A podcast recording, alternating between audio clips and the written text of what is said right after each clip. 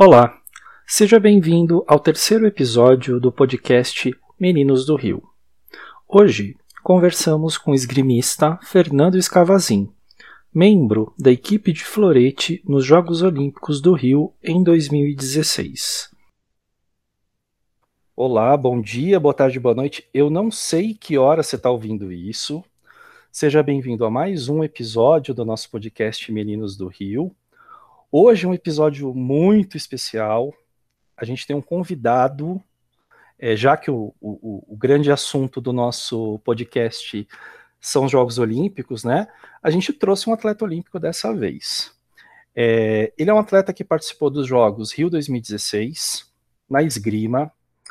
Ah, ele tem 36 anos e ele vai com, é, compartilhar um pouquinho da história dele, como foi a participação dele nos jogos, e a gente tem algumas dúvidas, né? Algumas, eu particularmente tenho algumas dúvidas olímpicas, porque eu nunca tive tanto contato assim com o atleta olímpico, né? Convivi de forma um pouquinho mais distante, fiz algumas entrevistas, mas eu nunca tive tanto contato. E aí eu falei, bom, já que ele vai topar, então eu vou abusar e vou perguntar tudo que eu tenho curiosidade de perguntar sobre que quer participar de uma edição de Jogos Olímpicos. Então, eu queria agradecer a presença do Fernando Escavazin. Fernando, muito obrigado pela sua presença, por disponibilizar o teu tempo, certo? E começa falando um pouquinho aí de você, onde é que você nasceu, conta um pouquinho aí da sua história e se apresente. Olá, olá, tudo bom, pessoal? Tudo bom, Robilson? Obrigado pela por ter me chamado. Sempre uma honra falar com você, amigão do peito. tudo, tudo bem? Tudo Bom, bem. Vamos lá, então. Essa pergunta é, ela é complexa, né? Vamos ver se eu consigo ir com calma nela. Vamos lá. Então, bom, meu nome é Fernando Scavazin, eu sou atleta olímpico de esgrima, eu tenho 18 anos de equipe brasileira adulta, sou um dos cinco em termos de resultados, né, são os cinco maiores floretistas da história do game brasileira. Tem medalha de campeonato mundial militar, jogos pan-americanos, sul-americanos, etc. Né? E bom, sou filho de dois pais separados. Tenho quando eu tinha três anos, é, entrei para fazer esporte no Ibirapuera, lá no ginásio Ibirapuera, e vi uma placa minha venha fazer esgrima, nem sabia que era esgrima. É, de cara quem me atendeu foi um técnico cubano, que foi medalhista de prata nas Olimpíadas de Barcelona, Guilherme Bittencourt, né, por, por Cuba. E daí ele me criou a paixão pelo, pelo esporte, esporte que eu sigo até hoje, é, com, com, muita alegria. Né?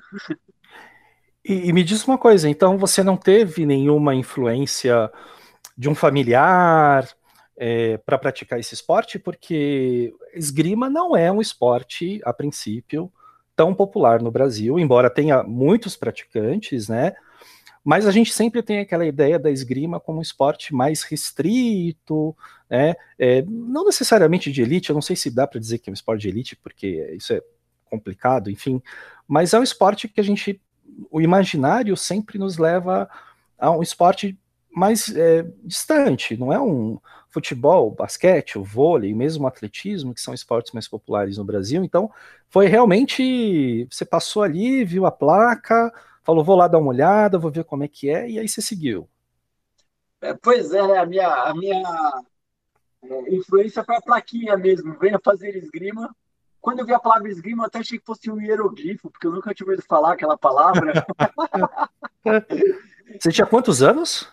Eu tinha 13 anos. 13 anos. Tá. Já era relativamente velho, né, para quem pega equipe, comparado a hoje. Mas a influência foi chegar mesmo e ter um técnico que me abraçou e, e que criou toda a paixão competitiva, a paixão, é, sonhos, metas, resultados para isso, né? É, essa questão de ser esporte olímpico e ser esporte chique, ser de elite ou não, etc., eu acho é, é tudo muito relativo, né? O futebol, o futebol era de rico antes, né? Então você, você pegar o, o esporte olímpico, né? Era, quem, quem fundou as Olimpíadas era a burguesia com a, aristocracia, exato, né? Então, exato. To, todos os esportes vieram do, da elite, né? Vieram de rico. Uhum. O que acontece é que alguns esportes tiveram mais, é, foram mais competentes nessa democratização do que outros, né? É, eu, eu gosto de acabar de vez com essa imagem, né? É, como exemplo, a primeira vez que eu entrei para a equipe brasileira, é, eu morava com minha mãe numa ocupação sem teto. No décimo andar, no prédio do centro de São Paulo, não tinha elevador, não tinha água encanada, etc. Foi a primeira vez que eu peguei equipe brasileira. Então, é, é mais uma questão que está no imaginário mesmo e que a gente tem trabalhado aí. Hoje em dia, eu lidero aí o Instituto Touché aí, que tem, a, tem, tem tido o objetivo de popularizar o esporte, democratizar e mostrar que a esgrima pode ser praticada por, por todos, né? Falaremos sobre o Instituto Touché. aliás, aliás, falaremos do Instituto Touché, mas também falaremos de uma outra atividade que você tem, que eu não sei se eu posso chamar, eu, eu, não diz ainda, tá? Porque eu tô criando o clima aqui, que é para segurar o público, hein? Não conta ainda. Mas eu posso dizer que é uma atividade profissional, é um hobby isso que você tem? Que, que, como é que você classifica essa, essa sua atividade aí que você tem aí na sua casa aí? Mas não conta ainda, não dá spoiler. Que, como é que você classifica? Essa, é um hobby, é um hobby divertido, podemos dizer assim. É um hobby certo. divertido. Ganhar dinheiro, não acho que eu vou ganhar muito dinheiro com isso, não. Pode ser que ajude aqui, um troquinho aqui, um troquinho ali, mas não é o objetivo, não. O objetivo é, é, a, é, a, é a brincadeira mesmo, é, é, a, é a felicidade da prática mesmo. Quem quiser saber qual é a prática curiosa que o Fernando tem, vai ter que ver, vai ter que ouvir esse, esse, esse podcast, esse episódio até o fim. Porque eu vou segurar a audiência, só vou contar no final. Tá, vou, vou dar aqui alguns spoilers, é clickbait mesmo, é técnica João Kleber aqui, né, de segurar a audiência. Quem, quer, quem quiser saber qual é a atividade curiosa que o Fernando exerce, fica aí até o final, tá?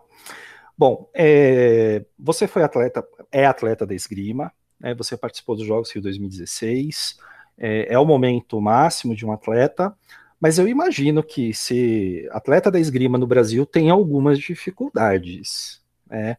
Que outros países talvez é, tenham em um, um pouco menos, talvez, e tal. O que, que, você considera que é a maior dificuldade que um atleta de esgrima tem no Brasil? É, em comparação a outros países, é claro que, é, considerando a nossa realidade, né, é, o que, que, você acha que é, assim, um, ou quais são os maiores problemas para quem pratica esgrima no Brasil? É, na verdade, nesse ponto eu preciso contextualizar um pouco, né? Porque quando eu entrei na esgrima, né, e até as primeiras vezes que eu peguei equipe brasileira, é, não existia dinheiro para nada, né? Não existia bolsa atleta, não existia, não existia lei de incentivo ao esporte, não existia atleta contratado pelo exército, não, os clubes mal davam dinheiro que mal davam alimentação. Então, primeiro a gente precisa contextualizar um pouco, né? É, eu entrei para a equipe brasileira em 2003 e eu tive, fui, fui sortudo demais, né? Porque em 2005 chegou o Bolsa Atleta, que cria uma independência para os praticantes, né? E logo depois chegou a lei de incentivo, chegou o, o Exército, chegou, assim que o Brasil foi, foi escolhido sede. Então, eu, eu fiz parte da. Eu, eu, fui beneficiado pela década de ouro, né? Da, do, do, do esporte do Brasil. Então, eu tenho, eu tenho, eu tive dificuldades, eu tive facilidades diferentes de gerações anteriores, né? A geração anterior à minha não tinha financiamento para absolutamente nada, assim. Às vezes saía um dinheiro que aí eh, faziam aquelas viagens que é trem da alegria, né? Que assim, ó, semana que vem vai todas as equipes brasileiras para o mundial, sem ter se preparado nada, sem ter, ter feito nada, né? Então, o que eu vejo, assim, de, em termos de dificuldades que, que eu tive nesse caminho todo, é, eu fui muito agraciado, porque, muito sortudo, na verdade, nesse ponto, porque com um pouco mais de três anos de grima, o Clube Pinheiros me chamou e aí me deu um apoio que até então eu não tinha, né? Então, mas assim, para responder a pergunta, qual a maior dificuldade, é, quando, quando eu é, comecei a entrar para a equipe brasileira, até das categorias de base, etc., eu achei que eu treinava direito. Eu achei que eu treinava sério, né? E porque o referencial era isso, ia lá para o meu horário de treino, treinava lá, passava quatro, horas na sala ia, ia embora. Eu achei que eu treinava sério, eu achei que eu treinava por treinamento, rendimento, etc. De repente, eu fui para Pinheiros e aí descobri que existia um preparador físico que ele é separado. Então, em 2023, de repente eu descobri que você, o trabalho psicológico afeta muito. E aí uhum. depois descobri que tem uma questão de tem uma questão da nutrição, você se de alimentação correta, etc. E, e assim, no, é, existe um processo de amadurecimento né, da gente, né? Então, desse. Ah, agora, agora eu tenho uh, preparo físico separado. Como, não é assim, a partir de agora eu estou treinando certo, né? Existe um processo de amadurecimento desse treino, existe um, um trabalho, para quem nunca foi trabalho psicológico, ele tem um período de maturação disso, de alimentação, não é assim, a partir de amanhã agora eu vou comer certo, existe um, um processo de amadurecimento disso, né? E, e ali, logo no começo que eu peguei aqui brasileiro, a gente não tinha recurso para viajar para fora. E aí esses recursos começaram a chegar, e, e aí o que aconteceu? A gente, bom, tem dinheiro aqui, dá para a gente poder treinar lá fora, que sempre foi o sonho. Para onde que vai treinar? Então, não, não, existe, não existia essa expertise, esse conhecimento, né? Então, é, eu, eu, fiz parte de uma geração que bateu muita cabeça, porque gerações anteriores não tinham feito. E a gente perdeu tempo com isso, né? Teve, a gente perdeu tempo com isso, é, tempos preciosos né, na vida do atleta, etc. Às vezes, pô, conseguir, vamos conseguir nessa virada de ano que tem a prova do circuito mundial treinar em tal lugar. Aí chegava nesse lugar, não era bem recebido. ou chegava no outro, foi ótimo. E aí, bom, vamos ficar por aqui. Então, eu acho que a minha maior dificuldade foi assim: a gente não chegou com o caminho pronto, a gente teve que ir construindo esse caminho, ter que ter, ter, ir aprendendo com esses caminhos. Né? Bacana, legal, bem, bem interessante essa tua colocação, porque é, só dinheiro não basta, né? só dinheiro não basta. Não adianta ter dinheiro se você não tem um planejamento para isso, né? Se você não tem é, uma estrutura mínima para permitir que esse dinheiro seja bem aplicado. Quando a gente pega é, países potências do, do, mundo da esgrima, é, a gente vê que, que, que existe um, um, caminho do dinheiro, assim, né? De, de, de estrutura. Então, se a gente for pegar o caso da Coreia do Sul, do Japão, dos Estados Unidos, a gente vê que, assim, pouco mais de 10 anos, né, 10, 12 anos, começa o investimento, esse investimento tem uma maturação, né, quando ele é feito de forma contínua e, quando, e, e estruturada, né, e 10 anos depois começam a chegar esses resultados.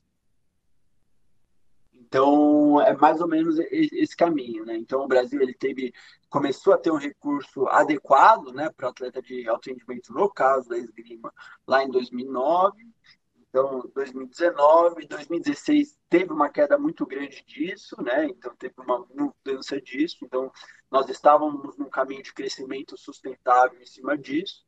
2016 teve uma quebra um pouco disso.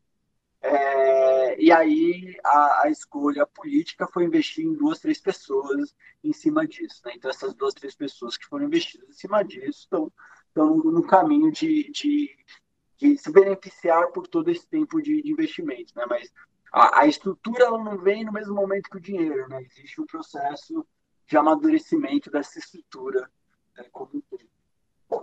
Ah, legal, bacana, bacana. É uma, uma boa reflexão para a gente fazer, né? Que realmente isso aconteceu com a esgrima, mas deve ter acontecido com outras modalidades que viram na, na, nos Jogos do Rio a chance de crescer, de aparecer, de inspirar novos atletas, é, crianças que eventualmente no futuro podiam é, praticar o esporte é, tudo bem que a maioria quer ser jogador de futebol, mas não dá para ser jogador, não dá para todo mundo ser jogador de futebol, mas o esporte dá outros caminhos, né? Enfim, mas é, é, é bem interessante essa tua reflexão para a gente pensar que simplesmente abrir a torneira não necessariamente é garantia de que só isso, né?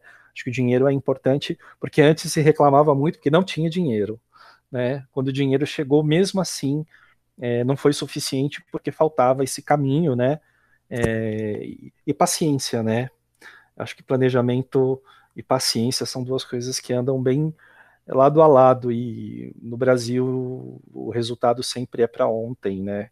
Se não deu resultado para ontem, não serviu, não valeu, enfim, coisas que talvez uma mentalidade que talvez a gente tenha que evoluir para o futuro. E bom, você me disse que você foi atleta militar, certo? É, explica um pouquinho para a gente como é que é esse, esse esquema de ser atleta militar. Como é que funciona? Desde o processo de entrada, vocês são convidados, vocês fazem uma prova, vocês uh, é de acordo com o desempenho esportivo que vocês são incluídos nesse programa. Como é que funciona?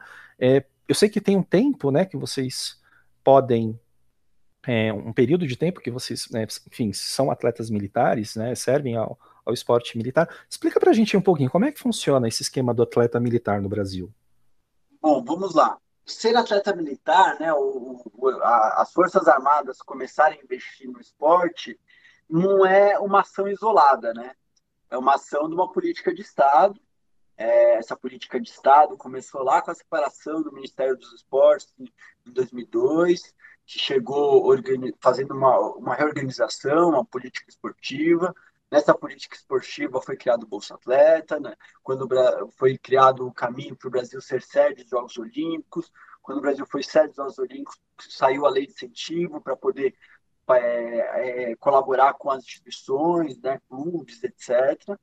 E aí chegou também o, a, as forças militares, que é algo que é comum em outros países, mas então chegou o, o, os militares, que seria mais uma forma, né, de chegar dinheiro para esse atleta. Né? Então, a política do governo é, da época né, era um governo que, que entendia que você não deveria ter uma fonte de recursos para os atletas, e sim uma, uma série de, de fontes de, diferentes. Por quê? Porque se muda o governo, cai uma, as outras se mantêm, né?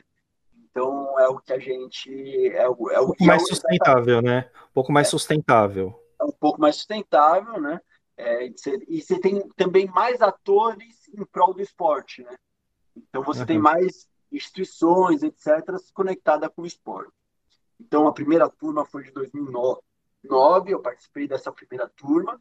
E aí como é que é, né? Então é, a, existe o comando da força, faz um faz um levantamento de quais atletas são interessantes chegar para as forças armadas lança um edital, esse edital é de sargento técnico temporário, é, eu não sei dizer qual ano que começaram a também colocar soldado, né, mas não só sargento, mas também soldado, mas quando eu entrei era somente sargento técnico temporário. Sargento técnico temporário é aquele que não sobe, né, de, de na carreira, etc. É, e a gente pode ficar no máximo sete anos, com algumas exceções, oito anos. É, eu não sei o quanto que isso é verdade, mas Dizem que se você passa desses oito anos, né, ele passa para nove anos, etc., começa a ter a estabilidade na carreira, porque por isso que o pessoal trava antes. Então eu ganhava, então, então saiu esse edital. Esse edital ele possui algumas características, mas na verdade já é meio que cartas marcadas, né? Então chega lá, fala assim, olha, nós precisamos que tal pessoa atinja determinados pontos. Então, hum. nessa pontuação é feita em cima de tais resultados. Como naquele, naquela para chegar naquela pontuação em cima de tais resultados, só determinados atletas conseguem atingir. Então, por essa, por essa quantidade de pontuação, com esses com, com, é baseada em histórico, resultados, etc., na verdade é um, é um, é um edital de cartas marcadas em cima disso. É, e aí, quando você entra né, no, no, no passa no edital, faz todo o caminho burocrático para passar no edital. Quando você passa para o edital, é, você é chamado lá pelo Exército para fazer um curso de formação. Esse curso de formação, agora não sei dizer exatamente quanto tempo foi, eu acho que é uma semana, assim, não lembro exatamente agora quanto tempo, quanto tempo foi, acho que uma semana, uma semana e meia. Preciso... E nesse curso você vai e fica quartelado esse período. Isso, então aprende a marchar, então a questão da força, etc. Uma, uma coisa interessante, né, é que minha família toda é de esquerda, né? Então, assim, é, eu fui na, eu fui na, na, eu estive presente lá no, no discurso do Lula, na Paulista. Minha mãe trabalhou no PT, então sempre tive contato com desaparecidos com, com familiares desaparecidos políticos, movimentos populares, etc. E de repente eu sou chamado para. É. De repente eu viro, eu viro um militar, né? Não é, não, não, não, não orna, teoricamente, né? É, e... A tua vivência com essa nova experiência.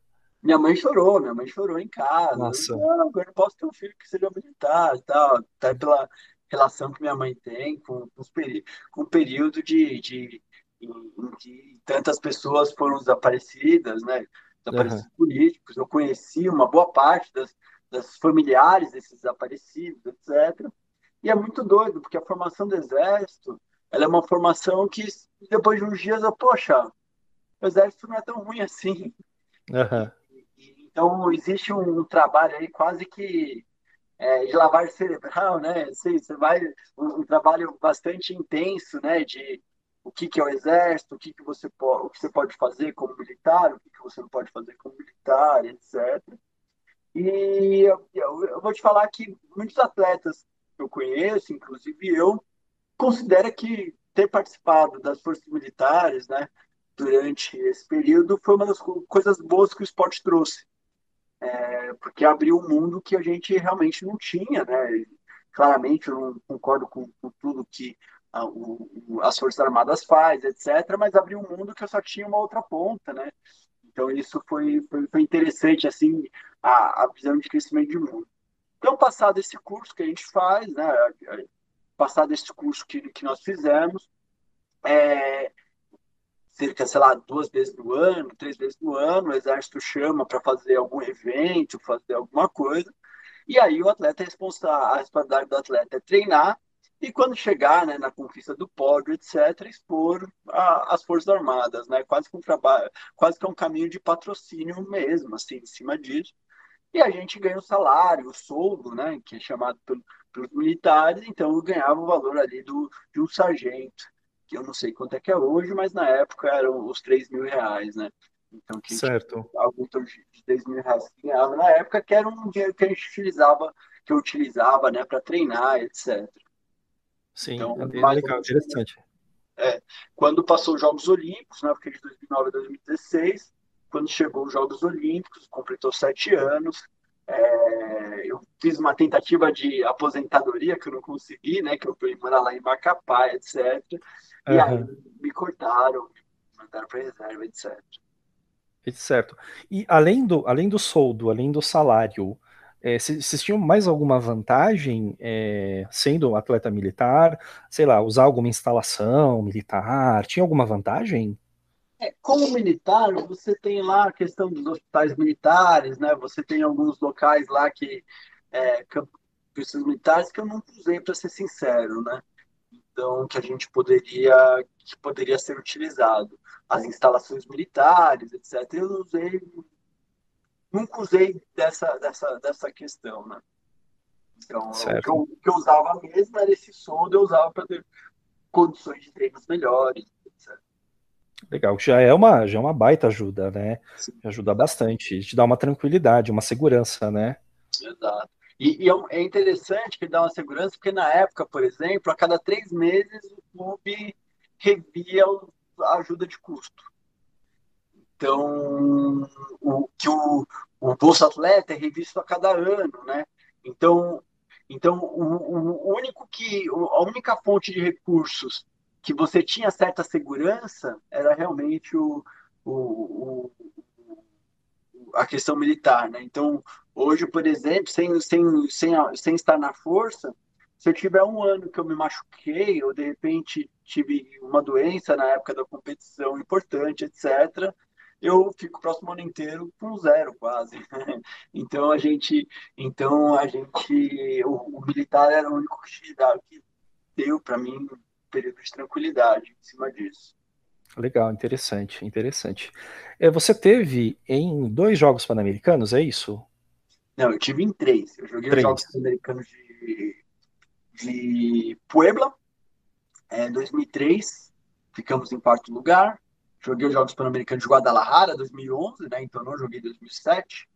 É, não joguei em 2007 por uma questão política, né, de decisão política do presidente da Confederação Brasileira de Esgrima. Em 2011 a gente conseguiu a primeira medalha da história da equipe do Florete. Então foi uma medalha que é bastante importante para a comunidade toda, né? Foi a primeira de graças a essa essa essa medalha mudou a, a posição da confederação perante o COB, mudou a posição da esgrima perante o clube, né? Então é uma medalha que tem uma, é uma das apesar de eu ter tido medalhas mais é, importantes do ponto de vista é, é, de papel, elas, essa medalha de Jogos Pan-Americanos é, é, a medalha que eu tenho mais carinho de toda a coleção que eu tenho. Medalha de bronze, né? E depois é, você foi prata, né? 2015. E depois eu, eu fui prata 2015. E para 2019 eu mudei de arma, né? Eu, eu mudei do colete para o sabre e eu perdi a, na última vaga. Na Caramba! Na última competição eu perdi a vaga. Eu seria o primeiro a participar de dois jogos é, diferentes, né? É eu diferente. a segunda pessoa para a, a, jogar os Jogos Pan-Americanos com duas armas é, distintas. Caramba, que interessante, interessante. E assim, é, quando a gente fala Jogos Pan-Americanos, para quem acompanha o esporte, normalmente o pessoal torce um pouquinho o nariz, ah, mas o nível é um pouquinho baixo e tal, mas na esgrima não é não. Na esgrima vai tem Estados Unidos que sempre vai com a equipe principal, não é? E os caras sempre, sempre. É, eu não sei se na esgrima no, no PAN vale vaga olímpica direto é, caso dos Jogos Pan-Americanos não vale joga vale olímpica direto ou algo do tipo. Mas Jogos Pan-Americanos na esgrima vão todos os vão todos os principais de cada país. Sim, Inclusive sim. Estados Unidos, que hoje é primeiro do ranking mundial, também vai para Jogos Pan-Americanos. Então... Sim, é, inclusive a tua arma, florete, os Estados Unidos é uma das potências do mundo. É né? número um do ranking hoje, né? Pois é. Então não era moleza. Então ganhar medalha era um, um, um feito, né? E, e, e, vale dizer o quanto que a esgrima é, tem de importância nos Estados Unidos, né? Você sabe que o melhor técnico do ano de todos os Estados Unidos, de todos os esportes de 2020, foi o técnico da, da esgrima, da equipe de florete de esgrima. Então, Bacana, só para ver o quanto é. também a esgrima tem de importância no próprio Estados Unidos, que é toda a é. potência que é, né? É, porque ah, jogos pan-americanos sempre vai o time B, sempre mas na esgrima não, esgrima vai o que tem de melhor, e assim, cada medalha é suada, comemorada e, e tem que ser é, bastante enaltecida, porque é, é, é, é talvez a competição, uma das competições mais fortes, né, de, de uma edição de Jogos Pan-Americanos ali, é, interessante pensar nisso. Chegou 2016, chegou Jogos Olímpicos, que é o que nos interessa. Ah, tudo, é, a gente, obviamente, é, a gente, quem gosta de esporte gosta de qualquer competição. A gente estava aqui assistindo de tudo. Esse fim de semana foi bastante modalidade, a gente assiste tudo, mas Jogos Olímpicos é a grande cereja do bolo. Me conta, é, você falou aí que no PAN de 2007 você não foi por questão política, era, era uma edição de Jogos Pan-Americanos no Brasil, né? E quando você cedia, você tem algumas vantagens, é porque algumas vagas estão garantidas, né, você não precisa disputar um classificatório. É, me corrija se eu estiver errado, mas eu acredito que o fato de ter uma equipe classificada automaticamente já classifica alguns atletas para disputa individual. Acho que é, é, assim que funciona, ou não necessariamente. Mas enfim, é, como é que foi o processo de, de, classificação para o Rio de Janeiro. É, como é que foi para você? Você teve que disputar seletiva? O Brasil teve que se classificar no Florete? Você participou da, da, disputa por equipes no Florete? Como é que funcionou todo esse processo aí? Já que você já me citou que tem uma questão que envolve aí também escolha, né? Ah, muitas vezes, talvez entendo que não seja só mérito. Como é que foi o processo de classificação para Rio 2016? Bom, primeiro eu acho que é legal a gente falar, né, que é, assim, para 2004, eu não fui para o Olímpico por causa de três jogos. Eu perdi. Então, por causa de três jogos, eu não fui, eu não, fui o primeiro do Brasil para classificar para o pré-olímpico. Em 2008, eu não tive chance mesmo. Em 2008, eu não tive chance, etc. Em 2012, eu não fui por causa de dois pontos. Nossa dois pontos. E para o Rio, é, é, é, muito doido falar isso, né? Mas para o Rio, era, eu nunca tive um ano tão difícil quanto foi ano de classificação, em termos de, de quanto que eu suei enquanto as coisas não estavam, nada dava certo. Foi um ano que nada deu certo, etc, para mim nesse processo. E eu classifiquei por causa de um segundo. Nossa. Aqueles dois pontos ali compensou em 2016. Eu, eu classifiquei por causa de, de, de, um segundo. Foi um ano bastante complicado, né, em termos de classificação. Mas como é que foi essa história desse um segundo? Explica pra gente, esse um segundo que você falou. Bom, vamos, vamos lá. O que aconteceu foi o seguinte, né? No caso dos Jogos, Jogos Olímpicos do Rio, o Brasil tinha sete white cards. Eu acho que é isso, sete. E aí classificou é, a, a, espada feminina com a Nathalie, né? Uma da espada feminina. E aí a gente, a gente brigava com o Canadá para, para, para, para ser a segunda equipe da América. Vale a pena dizer que quatro anos antes, nós éramos a segunda equipe da América, só que pelo sistema de classificação, os Estados Unidos precisaria estar entre os quatro primeiros. Uhum. Os Estados Unidos, em 2012, chegou entre os quatro primeiros no, no, dia da Olimpíada, mas no dia da classificação, os Estados Unidos era quinto. Nossa. Ou seja. Poderia ter ido em 2012. Exato, exato. A gente não foi em 2012 por causa de detalhes, detalhes, detalhes. E aí, é, a gente, o que acontecia? É, quem que tinha chance de classificar é, de forma mais real era a espada feminina e a equipe de fluente masculina. Então, sendo a, a equipe é, a equipe e aí a gente utilizaria esses sete, sete wildcards para outras armas. Uhum. Então, na prática, a gente já iria como equipe, né, para utilizando esses wildcards, só que como nós fomos para um processo de classificação, a gente abriu espaço para outras armas. Entendi. Então, então foi uma briga dura com o Canadá, do, do circuito inteiro. É, e a gente ganhou, né? Do, do, do, ficou entre os segundos da América. E a gente chegou na Olimpíada como oitava equipe do mundo. É, só para alguém ter, só para o pessoal ter ideia do que significa, quando eu entrei na equipe lá em 2003, a gente nem lugar no ranking tinha. Meu Deus nem lugar no ranking tinha. E aí, e aí a gente fez todo o processo, né, ano a ano e tal, até chegar entre as oito equipes do mundo, né? Que a gente acabou, acabou a Olimpíada, a gente entre os oito primeiros do mundo. E aí esse processo foi bastante duro internacionalmente, e uma vez que a gente classificou por equipe, tinha a briga interna. E eu tava jogando super bem o circuito internacional e, e, e me encrencando com coisas que não deveria, etc. E aí, e aí chegou na última prova, eu tinha que fazer final na prova, outras pessoas, tinham duas pessoas que não podiam fazer medalha, etc. E aí tinha uma combinação de resultado aí. Tinha uma combinação de resultado, eu cheguei nessa nessa é, eu cheguei na final, fiz o que tinha que fazer, cheguei na final, e aí eu fiquei torcendo para outros não, não, chegarem. E aí na Sim. disputa de terceiro, né, o, o Heitor que é meu grande parceiro, amigo, colega, etc tava perdendo com um segundo de jogo.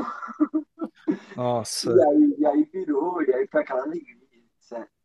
Então, então graças, a, graças à vitória dele, então. Chegou um momento em 2016 que eu falava assim, não, Olimpíada não é para mim, não é possível. Porque tudo que, que, tinha, etc, acontecia até que chegou o momento, o momento certo, né?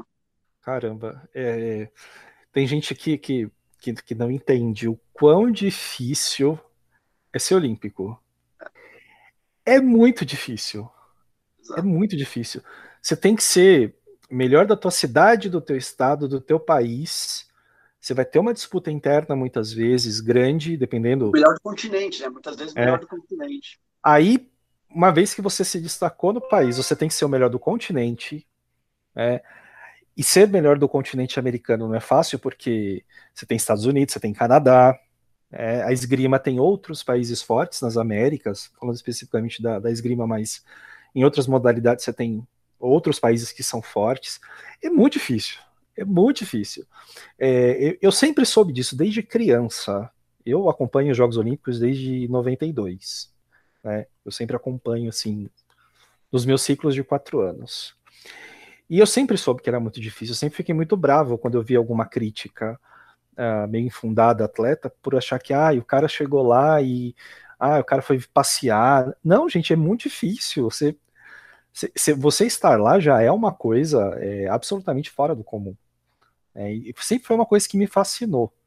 Né? É, o quão difícil é ser um atleta e chegar a nível olímpico. Eu sei, mesmo não, não, não tendo sofrido, não tendo visto, não tendo nunca ter sido, sido atleta, mas eu sei porque é, é, tem tudo isso, né? Depende de você, mas às vezes depende do adversário, às vezes depende se os Estados Unidos vão mandar a equipe principal, porque os caras têm 10 equipes, se o cara. Enfim, se os, se os Estados Unidos classifica antes, né? Se, se, os caras os caras são tão bons, tem que torcer para os caras classificar antes para abrir a vaga das Américas, é, enfim, e com todo o nosso contexto que dispensa qualquer tipo de comentário. Mas é, é bem interessante você falar esse é um segundo, né? É um segundo, é um centímetro, é um décimo de segundo ali na borda da piscina ou na, na corrida, que é, a gente viu, teve a seletiva recentemente, a seletiva da natação, muitos atletas não conseguiram a sua vaga por um décimo, enfim. Então é, é difícil atleta olímpico, é difícil. É, e, e, lá aparecer no, no evento talvez seja a parte mais fácil, porque todo o processo de antes nunca é o evento, né? nunca é só estar lá. Então, enfim. Mas aí, beleza, conseguiu. Passou, venceu um segundo, ele foi lá, garantiu lá a tua, tua vaga, claro, você, mas o contexto todo ajudou, deu certo. E, e como é que foi? Do, do momento que você teoricamente conseguiu essa vaga até o dia da, da, cerimônia de abertura. O que, que teve? Teve alguma coisa de diferente no teu treinamento? É, vocês conseguiram viajar para o exterior para fazer algum tipo de. Enfim, o que, que mudou? Ou, ou, ou, não mudou nada? Foi muito próximo? É, o que, que, teve de diferente aí nesse período da tua. Da, momento que você cravou ali entre os quatro, né? São quatro atletas, não é? Até o dia da cerimônia de abertura. O que, que teve de diferente? O que, que mudou na sua vida nesse treinamento? Ah, bom, a gente, na verdade, não mudou, né? Na verdade, era um treinamento que já seguia, né? Já, já seguia o planejamento, né? É, e, e, aí, depois de estar classificado, a gente tava, fez o, o ajuste fino para isso, né? Então, é, é engraçado que depois de jogos, quando tem a classificação dos, do, do, todos os países se classificam, né? Quem não classificou vai para as férias. E quem classificou acaba se fechando nas suas equipes nacionais, né? Então, até para treinar em outros países nessa época não é tão simples, porque uhum. até fazer estágio de treinamento fora, etc., porque os países se fecham, etc., ir diretamente por jogos. Né? Então, na verdade, o treinamento continuou, né? Começou com um caminho de ajuste fino, etc. E, e aí tem todo um período aí de imprensa, você tem todo uma, uma um, um, caminho aí de organização, né, como um todo, de falar, poxa, estaremos nos jogos, etc. Teve muito assédio da imprensa, assim? Vocês foram muito procurados ou nem tanto? Como é que foi esse período? Foi, foi bastante. Tinha, teve bastante é, mais, é mais assédio do que é o comum, né? Mais assédio do que é o, do que é o comum. Uhum.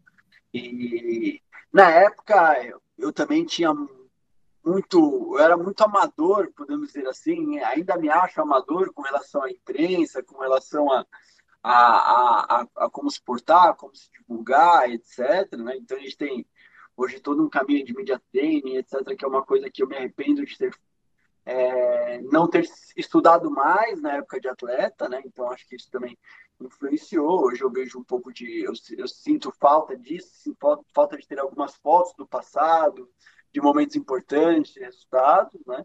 Mas a gente teve assédio, vem Globo, vem Bandeirantes em casa, vem, Folha São Paulo, Estadão, Lance, enfim, você tem um, caminho todo aí de imprensa, eu acho que eu passei, saí em quase todos os veículos tal, né? Nesse processo. Legal. Bom, aí 5 de agosto de 2016, a abertura dos Jogos Olímpicos. Você teve na abertura? na abertura e encerramento. Teve nos dois, teve nos dois. E como é que foi? Cerimônia de abertura, Maracanã, aquela loucura. É, como é que foi? Eu queria contar um pouco antes, de não, não da abertura, mas contar a chegada na Olimpíada. Né? Muita gente fala Sim. assim. Eu já ia é perguntar isso em seguida, eu ia perguntar em seguida, mas pode falar.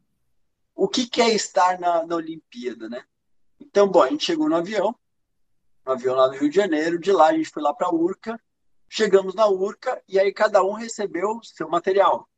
O que é o material? Uma mochila, uma mala, lotada de roupa do Brasil, né? Camiseta, shorts, agasalho, mochila, etc.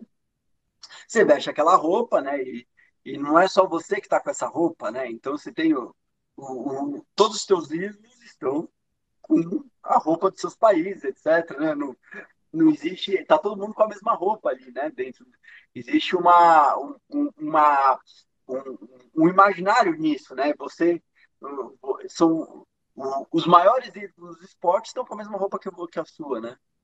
Se, se, se, você existe um imaginário em cima disso, né? Uhum. E bom, então a gente recebeu toda a roupa, etc. Foi para foi para a vila, chegou na vila, então faz a credencial, tudo não sei o quê, vai para o quarto, vai, vai para o prédio, sobe o prédio, um prédio só do Brasil, né? É, etc. Sobe o prédio, cada um mostra sua cama tal. Aí alguém vai lá na varanda do prédio, ver como é que estava a vila. Nossa, tem um pessoal treinando lá embaixo. Ah, o que, que estão treinando? Ah, é rugby. Quem que é o. Mas que time que será do rugby? Aí eram os All Blacks no lá, treinando, treinando lá no, no, no, no, no pátio ali, do, da, na área livre ali da, da, da vila, etc. Aí, beleza, né? A gente tranquilo tal. Aí nós vamos pro refeitório. Aí chega no refeitório, tem uma chapelaria antes ali, para não, não entrar com mochila, tudo. Deixar na chapelaria, aí uma pessoa bate nas minhas costas e fala assim, ó, uma das pessoas da equipe fala assim, tá vendo aquele ali? aquele ali não perde o Mundial há tantos anos. Uhum. E era uma pessoa que, eu, eu confesso que eu não, não, conhecia todos os esportes, etc. Sim.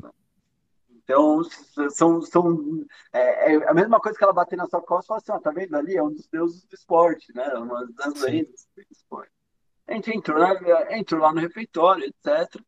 Aí a gente sai, a gente, a gente é, foi sentar, não sei o quê, estamos lá almoçando. Aí vemos o, o Nadal. Caramba. O Nadal senta a, a, sei lá, 4, 5 metros da gente, assim. E, Como é que é? Ele, ele, ele, ele senta assim normal? Ele... Simpaticíssimo, simpaticíssimo, etc. Assim do tipo normal, não tem aquele. Não sei, eu não sei como é que é com, com por exemplo, Michael Phelps, por exemplo. Bolt, os caras têm um staff que anda junto lá e tal. O, Bolt eu não vi na vila. Parece que o Bolt chegou e aí ele foi um dia lá, todo mundo foi para cima dele e acabou indo para um hotel. Né? Uhum. Mas o Nadal ficou na vila lá. Então o Phelps, um dia eu estava na fila do refeitório, ele era o cara que estava na minha frente. Uhum. Então existe, tem algumas pessoas, tem algumas super, super estrelas assim, mas assim, a, a, aquelas lendas assim, mas é, é, raro. A maior parte está dentro da, da vila mesmo. Sim, um dos sim. dias, né? Então a vila é tão grande que você muitas vezes tem os ônibus internos lá, etc. Um dos dias eu sentei no ônibus, lugar vazio, sentei, né? Na hora que eu sentei para o lado, é o Zé Roberto. Do, Caramba! Do e aí oh, Zé, nossa, eu sou seu fã, Zé, não sei o que e tal. Ele, ah, passei lá e vi hoje vocês treinando lá na esgrima. Pô, legal, Caramba. Espaço, não sei o quê. E aí, pô, e aí, como é que as meninas estão? Não, fulana foi bem, fulana tá mais ou menos, não sei o quê. Então, você tem um, um caminho todo, né? Então, você. É, é, é, muitas vezes eu estava dentro da vila e, e, tinha aquele sentimento, aquele sentimento de choro, assim, né? De caramba, está aqui, etc. Estou aqui, estou aqui. É. E aí tem a abertura, né? Então, a abertura, então você, você, todo mundo se arruma. Na verdade, tem até um. A abertura ninguém sabe, né? Mas a parte dos atletas é um pouco cansativa antes, né? Porque você vai oh. primeiro para o ginásio anterior, vai para o ônibus, vai para o ginásio exterior, até no momento que você se preparou até desfilar são três, quatro horas, né? Então você tem, você tem uma parte cansativa em cima disso. E aí, quando entra no ônibus, que vai direto para o estádio, então começa aquela bagunça, o pessoal gritando, cantando dentro do, do ônibus, etc. E aí tem a, tem a, a entrada no estádio, que é algo absolutamente mágico, né? Então, todo aquele barulho, todo aquele jogo de luz. O Maracanã estava absolutamente fantástico, lindo, mudando de cor toda hora. Então é algo bastante mágico, assim, levado para todo mundo. Uma, uma coisa que é interessante é que a maioria das pessoas possui um. Todo mundo tem né, lembrança da abertura, etc. Mas é engraçado que da abertura, ainda o momento mais mágico para mim ainda foi os Jogos Pan-Americanos Santos Domingo que eu não sabia o que era uma abertura. Então, foi a sua primeira abertura? Foi a primeira abertura. Então, é, a abertura do, do, do, do, dos Jogos Olímpicos foi incrível, do, do, Rio, etc. Mas então, você teve em Santo Domingo? Você teve? Oi? Você teve em Santo Domingo 2003? Santo ah, eu vou ter que perguntar, vou ter muitas perguntas em Santo Domingo, mas bora lá, continua aí, continua aí. E, e, e, aí é engraçado que em termos de abertura, a que mais me marca é ainda de Santo Domingo, assim, né? Porque eu, eu não sabia o que, que era, etc. Mas do, do Rio foi absolutamente incrível, foi, foi, foi mágico. Você sabe que eu, eu, se você estava na abertura, você passou por mim na abertura. Porque eu estava eu fiz parte da cerimônia de abertura. É. Que legal. E eu, bailarino, amador, eu dancei a cerimônia de abertura. Olha! Eu dancei. Aquela hora do país tropical, lá da Regina Casé, eu tava lá, eu era um daqueles ali. Que legal. E aí, o meu grupo, ele foi privilegiado, porque teve um grupo que se apresentou, os primeiros grupos que se apresentaram tinham que, que ir embora. Sim. E o meu grupo, é, a gente voltava depois de se apresentar. Então a gente tinha que ficar lá dentro. Então a gente viu todas as delegações passando e a gente viu a delegação do Brasil. Eu devo ter vídeo, inclusive, vou te mandar. Opa, banda, já precisa ter um, ter um vídeo meu? Poxa, daí ia ser fantástico. Eu, eu juro para você, tinha tanta gente, porque assim, vocês passaram, vocês estavam acho que no Maracanãzinho, né? E vocês foram vindo. Não, Santo gente... Domingo, você diz. Você, você tá falando do Rio ou você tá falando de Santo Domingo? Não, do Rio. Não, o dos Jogos Pan do Rio eu não fui. Eu fui, não. Eu do, do, do, da abertura do Rio de 2016 mesmo. Ah, sim, do, do Rio de Janeiro. Vocês saíram no Maracanãzinho, vocês estavam no Maracanãzinho, Exato, não é? E aí vocês passaram por uma lateral para poder entrar. E, eu, e tava toda a galera ali, não sei se você reparou, mas sim. toda a galera que participou da abertura tava ali, porque a gente ia voltar depois. É, a, gente, a gente, na hora do, do, da, do acendimento da pira, a gente entrava no corredor, nos corredores do estádio. E a gente preenchia aquele espaço. Então, a gente viu que legal. Enfim, foi enfim, melhor dia da minha vida, mas esse é assunto para outro, outro esse é assunto para outro episódio do nosso podcast. E assim, sensacional, assim, cerimônia de abertura é uma coisa que é mágico. Eu comecei a acompanhar Jogos Olímpicos por causa de uma cerimônia de abertura. Né, e depois a minha vida virou ciclos de quatro anos esperando a abertura. Né? É, mas é, é, uma coisa, é uma coisa de louco. Mas antes de continuar falando do Rio, eu queria voltar para Santo Domingo. Vamos falar de Santo Domingo. Porque eu, a gente sempre tem um imaginário do que foi, né? Mas a gente, enfim. Como é que foi participar daquele PAN? Porque a gente tem. Eu não, eu não vou, eu não vou tentar não direcionar a tua resposta, mas como é que foi participar? Da, foi o teu primeiro PAN, eu imagino. Olha, aquele PAN foi o seguinte. É, de repente, chega a notícia de que a gente vai fazer seletiva para participar de um campeonato. Eu fui participar da seletiva, passei na seletiva. Ah, tal dia a gente vai viajar. Aí, um dia eu estou em casa, chega uma mala do Brasil, cheia de roupa, etc e tal. Falei, nossa, é competição e na época não era tipo hoje, internet, né? Hoje você coloca lá jogos pan-americanos, você sabe o que, que é, mas naquela época não, não tinha. Você ligava via Embratel para casa. É, tipo, era um, era um outro mundo, né? Tipo, questão de máquina digital tava chegando, né? Então, assim, era, era uma outra coisa. De repente, eu, chego, eu vou pro avião, todo mundo com a mesma roupa, todo mundo. Nossa, esse negócio é meio Diferente, esse trem esse diferente aqui. Diferente. E aí a gente chega lá, né? E aí tem uma vila. Então, assim, para mim foi muito mágico, porque eu não fazia a mínima ideia que, eu vou ser sério, eu não fazia a mínima ideia que isso existia. A gente era tão amador em termos de, de, de, de o que a gente tinha né, no Brasil. Imagina, uma equipe de florete classificar era uma coisa que era. Sabe assim, a gente era, era, era tudo tão amador, assim, tudo algo é, era uma época que não tinha, né? O esporte no Brasil há, há 20 anos atrás era outra coisa do que é hoje, né? Então a gente precisa contextualizar isso. Uhum. E aí, de repente, tem abertura, aquela coisa toda. E aí, quando eu cheguei na vila, né? Eu fiquei na vila, eu fiquei no quarto. No quarto da frente da gente era o Meligene com Scheid. Caraca, o que está acontecendo aqui? o que está acontecendo aqui? Então, o Santo Domingo, para mim, foi assim: eu, eu, basicamente não sabia que era Jogos Pan-Americanos. Cheguei de gaiato nos Jogos Pan-Americanos, ficamos em quarto.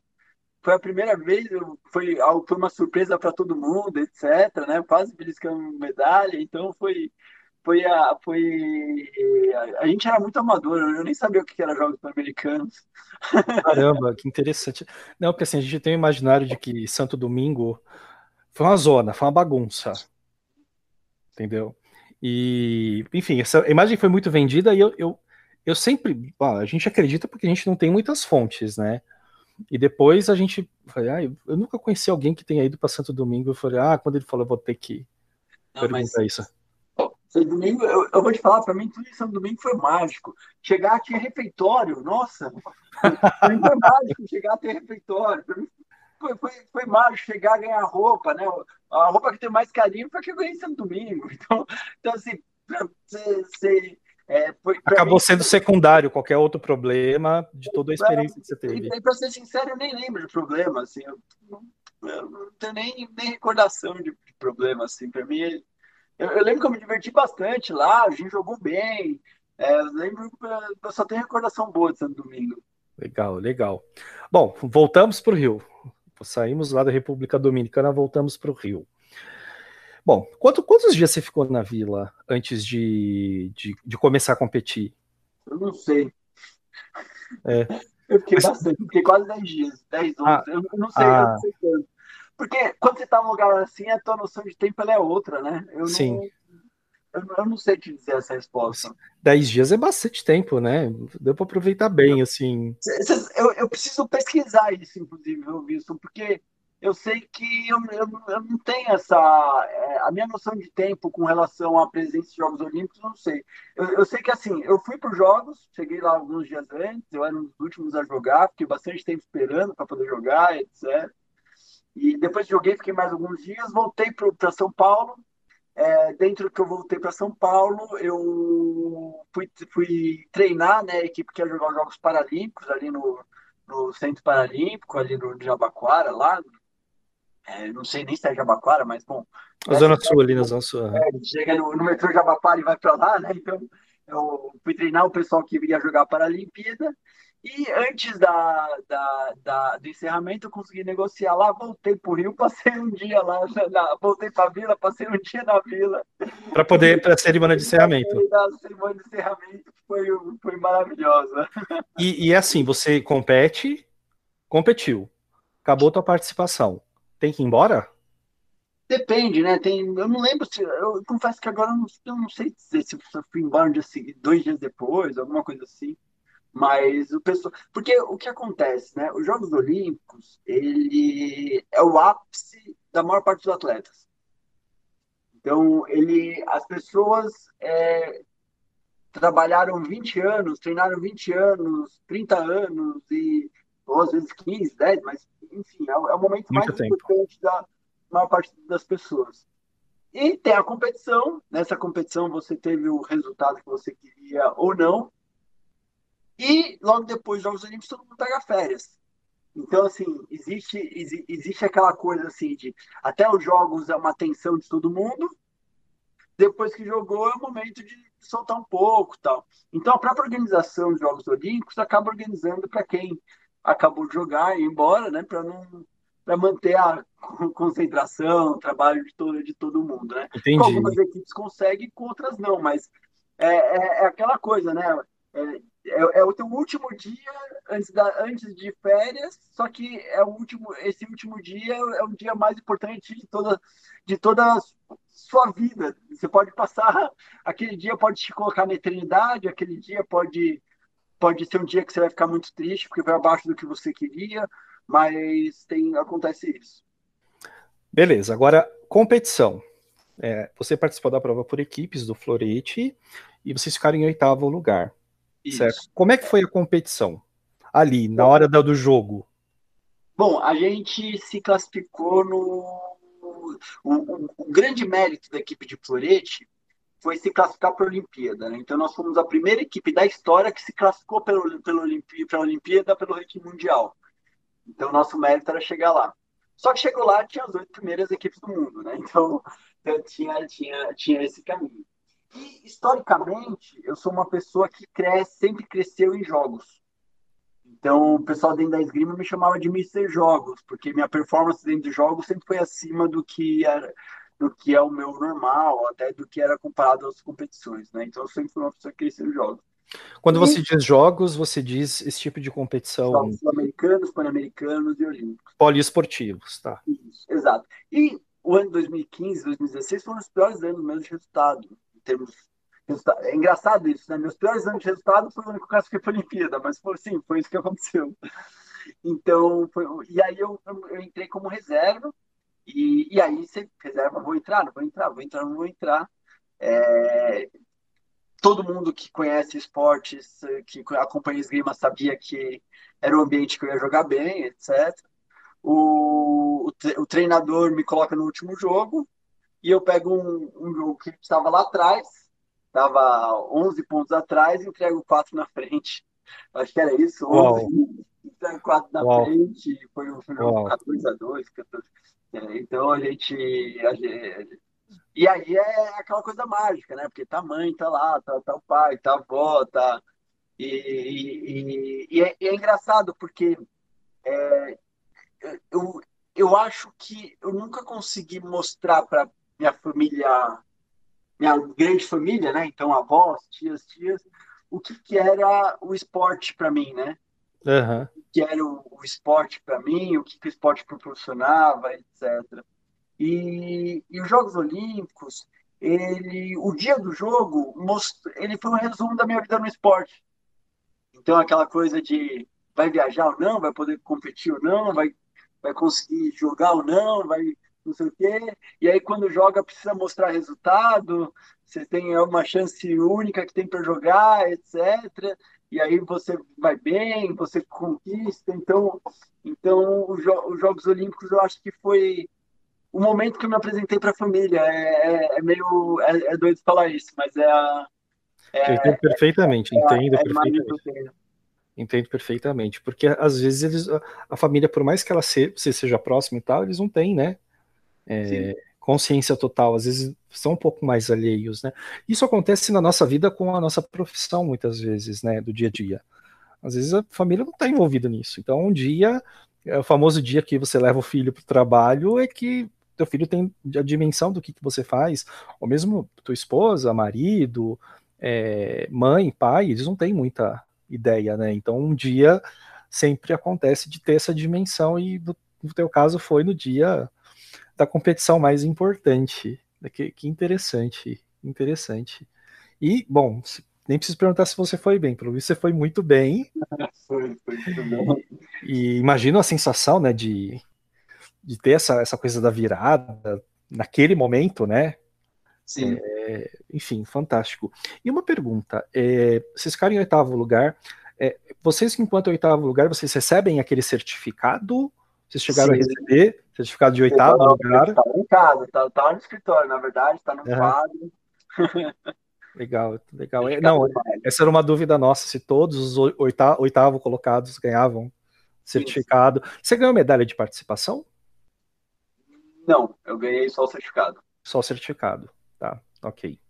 Ok. Era uma... Não, porque nas edições antigas ganhava uma medalhinha, tipo uma moedinha, assim, né? Como participação, mas no Rio a gente percebeu que não, não rolou. Né? Algumas, pessoas, algumas pessoas da organização ganharam uma medalha, uhum. né, que eu comprei, por sinal, eu comprei essa medalha. E, enfim, depois, do, depois de Rio 2016, venderam tudo, cara. Sim. O povo vendeu de tudo. O povo vendia a cordinha da, da credencial, PIN. O povo, assim, os uniformes de voluntário. Eu sou muito apegado. Eu sou apegado às coisas. Eu sou acumulador e tal. E eu via o pessoal vendendo as coisas assim com. Cara, você foi voluntário, guarda isso, né? Não, e as pessoas são muito desapegadas, enfim. Quiseram viver aquela experiência, mas não, não se apegam às coisas, né? E eu sou totalmente apegado, enfim. Mas é. Etc. Então, então a gente sempre tinha essa dúvida sobre como é que foi e tal. E aí, bom, você competiu, aí depois acabou e tal. Saiu de férias, depois vou te contar uma coisa. No meio da, no meio da, foi um ano tão duro para mim. Eu brinco assim, nada que eu tenha feito na minha vida foi 30% do que foi ter participado dos Jogos Olímpicos. De bom. E nada que eu tenha feito na minha vida foi 30% de ruim, que foi o processo de classificação. Sim. Só para ter uma ideia, era um período que começou, eu comecei a ter cabelo branco. Nossa. Foi um período que começou a, a criar buraco na barba, de estresse pela classificação, etc. E eu já, bom, tava perfeito, né? Porque eu, eu não acreditava, né? É, da forma como estava tá, tá vindo o ciclo de 2016, eu não acreditava no avanço da equipe de Corete, pela forma de gestão, etc. São coisas que eu, que eu discordava. Eu via que chegaria um abismo, né? Em cima disso. É, eu não concordava com uma série de coisas, etc. E 2016 eu ia aposentar. Da Olimpíada, aposentei fez o ciclo perfeito, né? Saiu lá de uma equipe que não existia, entreguei estava no ranking mundial, é, todo, toda uma história, é, em termos de números, né? Estou entre os cinco maiores da, da história do florete masculino. Se depende do critério, eu sou o segundo, no critério pior, eu sou o quinto, mas é, tô, tô, tô já é muita coisa, imagina, já é muita coisa. Estava feito, né? A estrutura estava em ordem, etc. E aí eu vou te contar que às vezes eu estava dentro da vila, eu olhava pro gente e falava assim, falta só três dias. Nossa. Falta só quatro dias, falta só dois dias. Nossa. Tipo, nunca mais, assim, nunca mais. Mais um dia eu não pego mais colete na, na mão. Deu Jogos Olímpicos, guardei minhas coisas, guardei mochila, trouxe, trouxe para casa, coloquei no quartinho da bagunça, não vou, não sei quando vou mais usar isso aqui, aposentei. E aí eu não consegui aposentar, eu não consegui ficar muito tempo aposentado, deu sete meses depois eu estava voltando, só que para outra, outra arma, né? Legal, legal, interessante. Mas assim, me conta um pouquinho sobre o Instituto Touché. É, como é que surgiu a ideia? É, você trabalha junto com o Heitor Chimbo, que é um outro esgrimista, certo? É, de onde é que surgiu a ideia? É, qual é o objetivo? Conta um pouquinho para a gente sobre, sobre essa, essa tua iniciativa. O Instituto Che, ele veio da seguinte coisa, né? Conforme a gente foi viajando, etc., eu sempre viajei junto com o Heitor, né? O Heitor companheiro de equipe, etc. É, eu, a gente começou a ter ideias de como a esgrima devia ser popular no Brasil. Então, começou isso de forma não estruturada, aquele, ah, o que você acha? Pô, se tivesse isso daqui no Brasil ia ser melhor, né? aquele monte de ideia, etc. E aí nós fomos nós fomos trabalhando pensando em cima disso, né? Fomos estudando em cima disso, etc. Passou os Jogos Olímpicos, eu fui morar em Macapá. Aposentei e fui morar em Macapá. Quando fui morar em Macapá, o esporte começou a fazer falta na minha vida, tal, não sei o quê. Voltei para São Paulo em 2017 e voltei a jogar esgrima, só que no sabre, uma outra arma, né? Na verdade, eu me propus a mudar de esporte. Aí, como mudar esse esporte no, no, no, no, é, eu vi que mudar de arma é como se estivesse mudando de esporte, né, dentro da, da, da coisa. E aí o, o COB, ele tem um programa de programa Carreira do Atleta, né? É, transição de é, PCA, programa Carreira do Atleta, é isso. É, transição de carreira do atleta, né, etc. E, poxa, eu vi aquele negócio do COB, eu falei, poxa, eu acho que eu tô. Eu acho que eu tô por aí, né, etc. Entrei no programa do COB e, ao mesmo tempo, a gente teve um problema lá na sala do Ibirapuera, etc., com coisa que tinha. A gente viu que precisava ter um CNPJ. Abrimos o CNPJ do, do, do Instituto e fui fazer esse programa do, do, do COB. E aí, o COB me devolveu para o esporte. O COB, eu sou agradecido pelo COB, que o COB ele me devolveu para falar assim: peraí, meu, você é um atleta olímpico, você tem um conhecimento, o Brasil investiu em você, etc e tal, e você tem uma capacidade de, de, de avançar em cima disso, né? E aí o COB me devolveu essa, esse, essa vontade, eu já tinha alguns papéis, eu já tinha muita coisa anotada, separada, etc. Na sequência do programa de transição de carreira, eu fiz o CAG. O CAG é um curso de avançado de gestão esportiva do, do COB, que você entra, é um curso que é feito para presidente de confederações, para é, diretores de clubes, etc. Clube muito potente, muito potente mesmo. É um curso muito potente. E aí eu entrei simulando, eu entrei nesse curso simulando o que seria o instituto. E aí, na prática, eu, fiz um curso é, é, gerenciado, tanto pelo COB, etc., de, com as ideias que eu pensava para o instituto. E aí nós montamos o instituto, né? Então, junto com, com o Heitor, o, e a gente falou assim, o que, que a gente acha que está errado na popularização da esgrima no Brasil? Levantamos os itens que são que, que, que a gente acha que devem ser ajustados para isso e estamos colocando em prática, por enquanto, tem gente que chama a gente de revolucionário, mas, mas assim, tem dado muito certo por enquanto, a gente fez o planejamento de os próximos 30 anos, né? Então o planejamento vai até 2050, por enquanto todas as metas estão estão fechando, tudo que a gente está colocando. E aí, só para ter uma ideia, né, hoje, assim, o que a gente trata de universo no Instituto, coisas que a gente está trabalhando no Instituto, a gente tem aulas para as crianças, né, trazer essa base do esporte para é, criar um número decente, né, um número que realmente a gente possa chamar de base, né, um número que, que seja grande de pessoas encantadas com a esgrima. Para poder trazer essas crianças, a gente precisa ter professores, então a gente montou um curso de formação de professores. A gente sente muita falta de mulheres professores de esgrima. Então a gente já formou mais professoras, só para ter uma ideia, hoje a gente tem professora mais, tem um número maior de professoras formadas do que a esgrima tem em todo o resto. Então, é, então para formar isso, a gente montou uns cursos, nós já fizemos três edições desse curso. É, fora isso, a, nós também é, temos um processo de aulas online, aulas na internet. É verdade que a gente começou na pandemia, são quase 60 sábados seguidos a, que a gente tem dado aulas online, levando esgrima para Salvador, que não tem esgrima, levando esgrima para Manaus, levando esgrima para o interior de Minas, enfim, né? A gente tem, tem lançado isso. A gente tem também um trabalho aí que se tudo der certo, a partir do ano que vem a gente tem material produzido no Brasil, né? O material todo da esgrima hoje é importado uma boa parte deles é italiana, alemã. É, só para ter ideia, o euro subiu para caramba, né? E, e, e, tem uma, toda uma questão logística, né? Então, nós, por exemplo, fizemos uma compra em janeiro, essa compra chegou no meio de junho, no, no começo de junho, né? Então, assim, a gente, começo de junho, não, desculpa, é final de maio. Então, você, ao, ao tempo, né, a logística disso, para isso acontecer, e aí a gente tem as redes sociais, aí sempre arroba Instituto Tuxê, a gente tem alcançado aí quase 700 mil visualizações mês aí com todos os acessos. Então, é um trabalho de Na verdade, a gente pegou tudo que a gente acha que deve ser feito, ao invés de sair brigando porque os outros não fazem, a gente colocou para fazer. Legal, bacana. Então, arroba Instituto Tuxê vai estar tá aqui no, no, no, aqui nas descri na descrição. A gente vai divulgar depois tudo certinho. Um projeto muito bacana, eu já conheço, já acompanho meio de longe, mas acompanho. Tá? Então, quem quiser é, saber mais detalhes, mais informações, e até eventualmente até como ajudar, como colaborar, procurei as redes sociais, procuro o Fernando, que é um projeto muito legal. Né?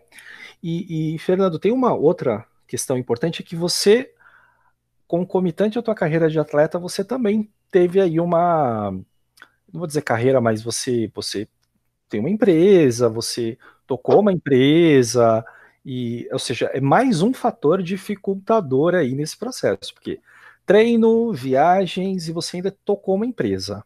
É, obviamente você deve ter pessoas que te auxiliaram, que te ajudaram, mas é mais uma coisa, você você é, é a brincadeira que eu faço de professor, né? Tem muito aluno, eu sou professor da área de informática, o pessoal me pergunta, professor, você só trabalha, você só dá aula ou você trabalha? né? Tem que escutar essa, essa como se ser professor não fosse trabalho, mas você sim, você treinava, era atleta, virou olímpico e ainda por cima trabalhava.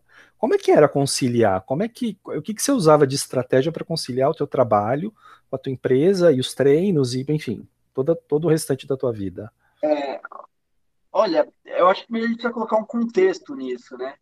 Então, assim, é, eu fiz técnico em eletrônica, no mesmo período que treinava, etc. Quando comecei, eu comecei na sétima série, né? Na época eram oito anos, né? No Fundamental 2, aí no Fundamental 1 e 2 eram oito anos ali, não era um ciclo de nove anos igual agora. Então comecei na sétima série, terminei o, o terminei o médio Em 2003, é, minhas, meus pais são separados, eu morei com a minha mãe numa ocupação sem teto.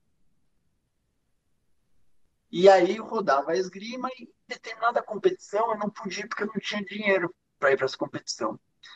E aí, por causa dessa competição que eu não tinha dinheiro, eu não entrei para a equipe brasileira da categoria, deixei de jogar o Mundial lá nos Estados Unidos. Mundial que a confederação pagou, mas eu não fui porque eu não participei daquela competição. Que era pré-requisito para você chegar. E aí isso ficou na minha cabeça, né? Ficou no caminho, etc.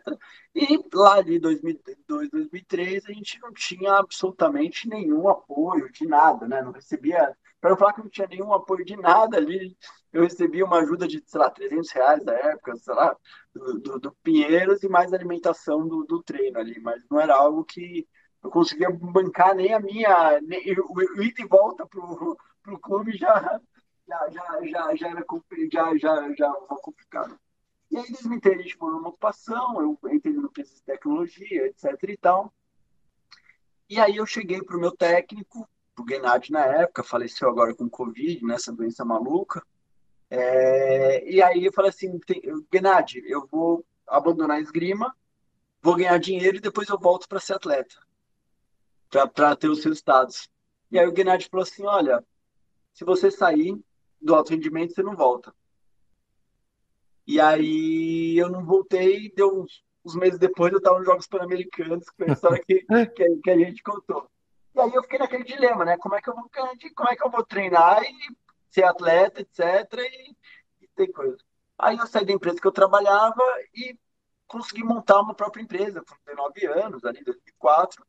É, abri meu, meu CNPJ, né? O CNPJ chegou em 2005, mas a empresa já rodava em 2004, com 19 anos, etc. E aí eu fui rodando a empresa, fui, fui estruturando a empresa para ela poder rodar comigo estando longe uma boa parte do tempo. Então, tem uma equipe lá que são, são comigo há muito tempo, né? Então, é, em 2009 eu consegui criar a estrutura, né? Quase cinco anos, seis anos depois, cinco, seis anos depois, eu consegui criar uma estrutura que eu poderia ficar fora uma boa parte do ano e a, e a, empresa seguindo. E aí é o, é o, CNPJ que me alimenta até hoje. uma vez que está construído, né, porque não tinha recurso nenhum. De repente chegou o Bolsa Atleta, bom, pelo menos comer eu como com material eu como. De repente chegou o exército, chegou ajuda do clube, etc. E o que eu faço com a empresa? Vou vender? Vou fechar? Vou. E a empresa foi rodando, né? Uma coisa que é interessante que em 2000, na equipe de esgrima de 2016, né, eram 16 brasileiros, eu era o único que trabalhava também fora, trabalhava fora, que não seja só com esporte, né, que não era só atleta. Então, é a empresa que sustenta, que é meu ganha-pão até, até hoje em cima disso. É uma empresa da área de tecnologia, a gente começou lá arrumando computador de gente de casa, hoje a gente trabalha com processos, sistemas, todo o sistema de inteligência aí dentro da, das empresas. É, é, muito interessante, porque além de tudo, você ainda tinha que, porque eu entendo que você disse, ah, a gente criou estrutura para a empresa rodar sozinha, mas tinha que ter a tua participação de, em algum momento. Então, na hora do pepino, Fernando, resolve. E aí você tá em outro continente, outro fuso horário, e, bom, tem que resolver eu, a distância. Eu fui agraciado porque, assim, a partir lá de, de determinado ano, a gente tinha internet em qualquer lugar, né? Uhum.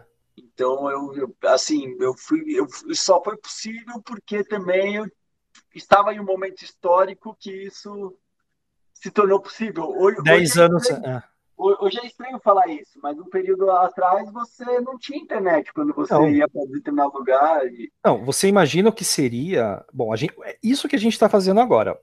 Obviamente, quem está ouvindo isso não está vendo, mas a gente está gravando à distância, né? É, mas óbvio, por causa da pandemia e tal, eu ainda vou ter aquela estrutura de podcast, sabe? Eu vou ter, eu vou ter.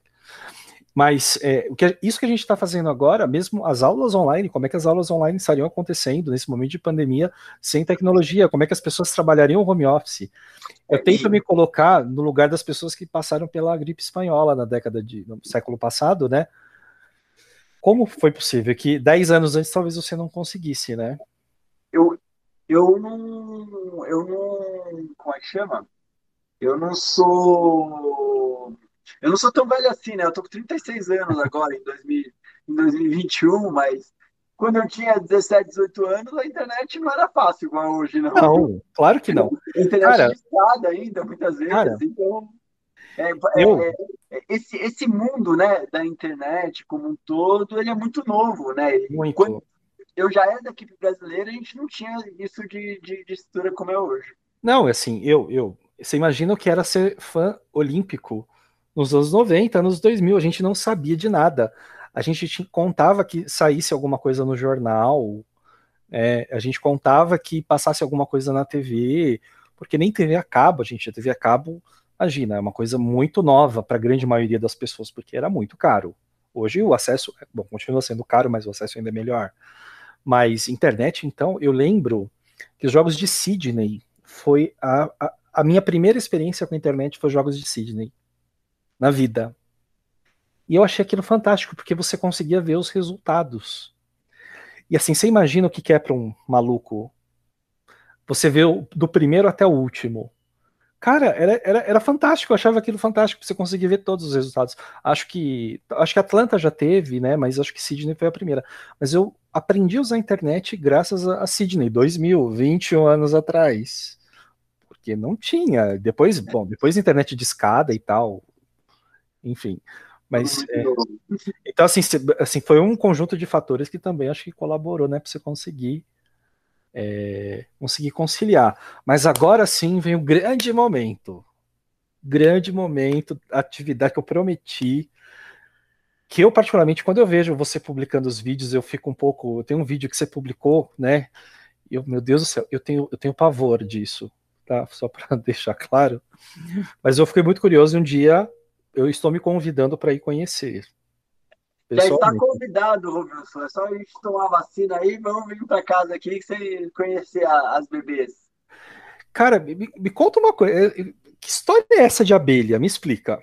Que história? Onde é que começou essa história de você criar abelha no centro de São Paulo? Explica isso. Como é que funciona isso? Onde é, como, como começou? Foi alguma plaquinha que você viu que nem na esgrima? Ó, cuide-se de abelhas. Como é que começou? Enfim, conta aí. Não, vamos lá. É, bom, para quem não sabe, né, eu tenho é, 45 caixas de, de abelha. Eu moro no, a dois quarteirões da Praça da Sé, no 15 andar, no prédio histórico do, do, centro, né, onde, onde eu moro. E são abelhas sem ferrão, abelhas que não picam, né? Essas abelhas não, não picam, são abelhas do Brasil, é, que são naturais aqui do Brasil. É... E tudo começou, na verdade, eu estava no estágio de treinamento na Rússia, tem uma amiga lá, estava na casa dela, né? Então eu, dormia, aí ia treinar, voltava, dormia, depois ia treinar de novo. Minha rotina era essa. E aí, no meio dessas, né, de, poxa, o que eu faço agora, etc., bateu uma coisa na cabeça, por que, que meu pé de maracujá, que eu tenho na minha varanda, não dá fruta? Coloquei isso no Google, aí apareceu lá, porque falta abelha mamangava. Eu falei, bom, se falta abelha mamangava, como é que a gente faz para ter abelha mamangava? Fácil, resolve isso. Aí eu descobri que a abelha mamangava é complicada de ter, etc., mas que existia abelha sem ferrão. E eu nem sabia que existia abelha sem ferrão, na verdade. Eu também não, eu descobri com você. E aí, quando descobri que tem abelha sem ferrão, eu comecei, eu fui ver, bom, e aí, dá para ter em casa, não é? E aí eu comecei a ver que tem muita gente em casa, etc. Mas também eu vi que ninguém tinha abelha em andar tão alto, né? Todo mundo tinha abelha até no máximo no sétimo andar, de tudo que eu, que eu vi, de tudo que eu pesquisei, etc. Eu só achei gente com abelha até o sétimo andar. Ah, eu esse mundo da internet é ótimo, né? Comecei a pesquisar, de repente eu estava num grupo do Facebook, grupo do WhatsApp, grupo não sei das quantas, caiu um livro na minha mão, li o livro, etc e tal, né? Isso tudo lá na Rússia, assim, no meio do, do treinoso, daquele rio. E aí, conversando com, com, a, com, o pessoal lá que eu morava, que eu estava na casa, etc., assim, tô pensando sobre ter abelha em casa. O pessoal, você é maluco. Naquele esquema em russo, né? Eu estava falando em russo que eu era maluco. Né? Meu Deus. É. E, e, aí, e aí eu fui descobrindo, etc. E aí eu resolvi, e aí eu falei com alguns especialistas, todo mundo falou que ia dar errado, porque é muito alto, etc. Resolvi arriscar uma caixa, comprei uma caixinha, trouxe aqui para casa. De repente começou a dar certo a caixinha. E aí eu falando do pessoal que dava certo, ninguém acreditava em mim. No meio do pessoal que é especialista em abelha. Aí eu tive uma caixa, tive outra. Acabei montando um grupo de WhatsApp, páginazinha no, no, no Instagram, etc., para conseguir juntar mais gente que tem abelha em, em, andar alto, né? Porque são problemas diferentes, né? Que, que a gente tem. E, bom, hoje, hoje em dia eu tenho as minhas caixinhas aqui, né? E, 45 é, caixas. Eu, eu, fiquei feliz esses dias porque a, a Embrapa, né? A Embrapa empresa super de pesquisa, etc., está oferecendo um curso de abelha sem ferrão. E um do, uma das palestras, né, um dos conteúdos é sobre abelha em casa, abelha em apartamento, e eles dão um exemplo aqui de casa. Você virou estudo de caso. Eu virei estudo de caso das abelhas. Você virou estudo, você virou exemplo. Como criar 45 caixas de abelha no apartamento no centro de São Paulo. Exato. Então, eu tenho, eu tenho certeza que ninguém que está ouvindo isso aqui imaginou que esse hobby seria isso. Né? eu, eu, não quero imaginar o que, que, as pessoas podem ter pensado, mas que abelha sem ferrão, 45 caixas no centro de São Paulo, duvido. São abelhas que não ficam, né? E na verdade aqui em casa acabou virando um, um lugar de educação ambiental, né? Então antes da pandemia, é, quase todo final de semana, eu não sou uma pessoa que sempre recebe muita gente em casa, etc. Mas antes da pandemia, quase todo final de semana tinha gente nova em casa, vinha as abelhas, vem com a família. Então ela acabou até influenciando no meu na lógica social, vida, todo, né? social. Né? Caramba, cara, não, jamais imaginei que isso fosse possível. Eu tenho, eu já falei para eu falei, eu tenho pavor de abelha. Pavor, eu tenho eu morro de medo. Morro de medo. Eu não tenho medo de barata, rato, mas abelha. Tudo bem, eu sei que essas aí não enfim, mas um dia eu preciso, eu vou aí.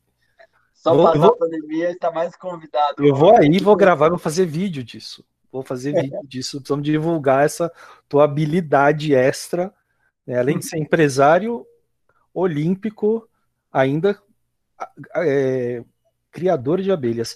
E você cria abelha nesse sentido mesmo da, da polinização, é com esse objetivo, fabricação de mel também, enfim, qual que, qual que é a, a ou simplesmente a criação? É, é, ó, é bem mais, menos nobre do que isso. É. é. assim, ó, tem gente que tem cachorro, tem gente que tem galho, gato, eu tenho abelha. É só para criar. É, tem gente que tem, tem o prazer, né? Só que é muito mais legal ter abelha do que cachorro e gato. E a gente pode entrar nesse assunto também.